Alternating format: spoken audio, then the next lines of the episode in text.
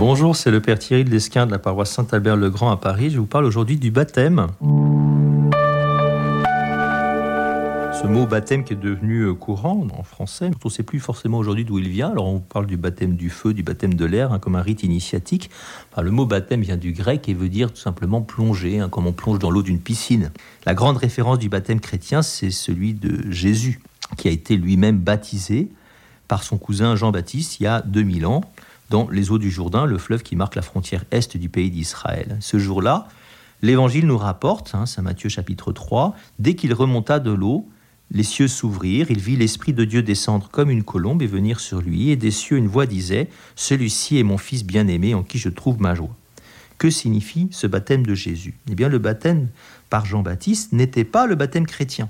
Il n'était encore qu'un geste qui servait à signifier la volonté de celui qui le vivait de changer de vie. Jean-Baptiste dit la chose suivante, je vous baptise dans l'eau en vue de la conversion, hein, pour changer votre vie.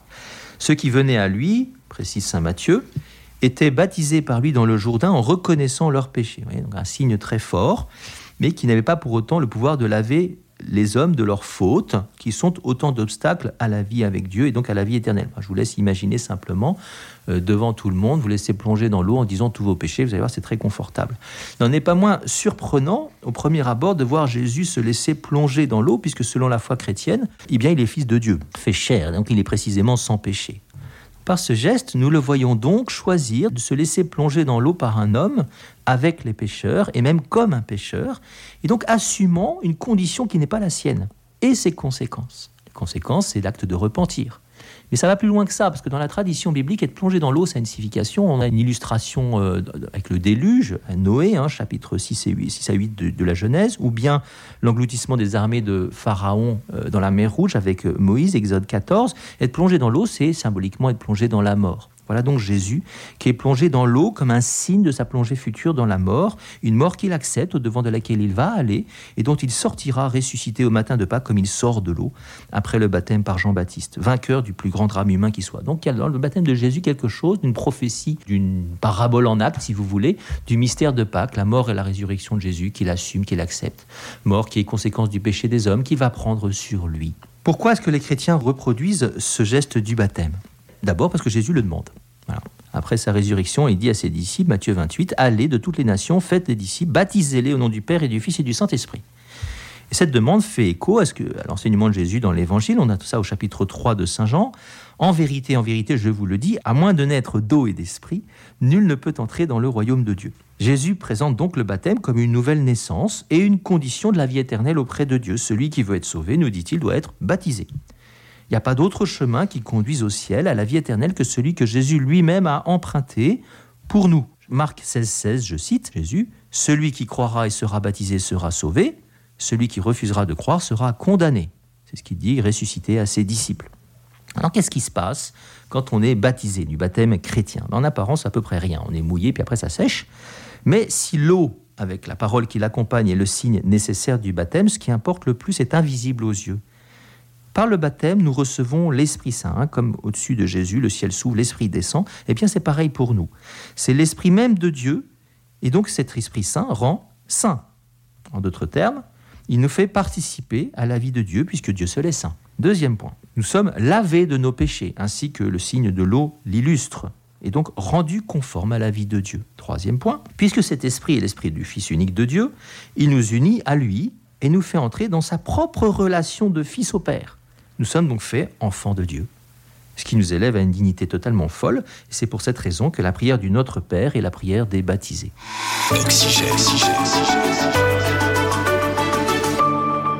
Quatrième point, tous ceux qui sont faits enfants du Père, par le don du même esprit, sont simultanément frères et sœurs. Voilà pourquoi le baptême fait entrer dans la communauté, la famille, si vous voulez, de l'Église. Alors quelles sont les conséquences concrètes? Eh bien, le baptisé a reçu l'Esprit de Jésus. Ça veut dire qu'il peut vivre à l'image de Jésus, hein, du Christ. Ça donne le mot chrétien. En d'autres termes, sa vie peut être transformée. L'Esprit Saint qui a été mis en lui, c'est la vie même de Dieu. Donc il peut puiser dans ce trésor qui est en lui pour vivre avec le secours de Dieu, c'est-à-dire dans la foi surnaturelle, dans l'espérance qui lui sont données. Il est rendu capable d'aimer comme Dieu aime, c'est-à-dire d'un amour de charité. Cet amour-là, doit pouvoir le conduire à s'oublier lui-même au profit des autres, comme on le voit par excellence en Jésus, qui va jusqu'à donner sa vie. Une telle vie dans l'esprit, normalement, procure la paix, procure la joie, une joie, une paix que rien, pas même la mort, ne doit pouvoir nous enlever. Alors question, comment se fait-il que beaucoup de baptisés n'aient pas l'air différent des non-baptisés? Le baptême correspond en fait à une naissance. Hein. C'est la naissance à la vie du ciel. C'est le moment essentiel et prodigieux du plus grand des dons de Dieu après la vie naturelle, le premier des sept sacrements de l'Église. Mais ce don n'est encore qu'en germe. C'est un peu comme un petit embryon humain, vous voyez, tout juste fécondé. Il est minuscule et tellement petit qu'on ne le voit pas.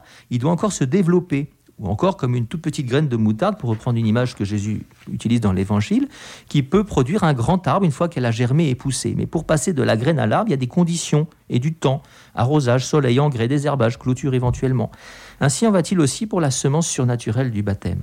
À moins d'être visité, entre guillemets, par la prière, voyez, régulière, cette présence de Dieu en moi, nourrie par la parole de Dieu, la Bible, le catéchisme, entretenu par la messe, les autres sacrements de l'Église, le désherbage, ça pourrait être la confession, hein, eh bien, elle ne germera vraisemblablement pas. Elle pourra même se dessécher pour mourir en quelque sorte alors qu'elle avait déjà commencé à pousser. En clair, pour que le baptême porte du fruit, il faut nécessairement vivre dans la foi et renoncer au péché. Celui qui ne choisit pas de croire, qui reste sur le seul plan de la nature, n'a pas accès à la vie surnaturelle de Dieu et n'en vérifiera pas les effets. En réalité, aucun des sacrements de l'Église n'est magique, ne produit de fruits automatiquement sans que notre liberté soit engagée. Est-ce qu'il y a des conditions pour être baptisé? Eh bien, Au nom de Dieu, l'Église propose le trésor du baptême à tous gratuitement. Mais puisqu'il s'agit pour l'homme d'entrer dans une relation avec Dieu, une relation qui est de l'ordre de l'alliance, c'est un peu comme pour un mariage. Il faut deux oui. Le oui de Dieu nous est assuré depuis que Jésus a donné sa vie. Donc ça dépend maintenant de nous. Voilà pourquoi la première condition pour être baptisé, c'est de croire en Dieu et en son action par l'Église. Ensuite, ne peuvent être baptisés que ceux qui choisissent librement de vivre dans cette relation d'union à Dieu, au Dieu de Jésus-Christ, pour lui être fidèle, ainsi qu'à son Église tout au long de leur vie, comme pour un mariage. Alors pourquoi est-ce qu'on baptise des petits-enfants plutôt que de leur laisser le choix plus tard? Eh Normalement, les parents veulent le meilleur pour leurs enfants, et ils peuvent légitimement tout choisir en leur nom, tant qu'ils sont petits.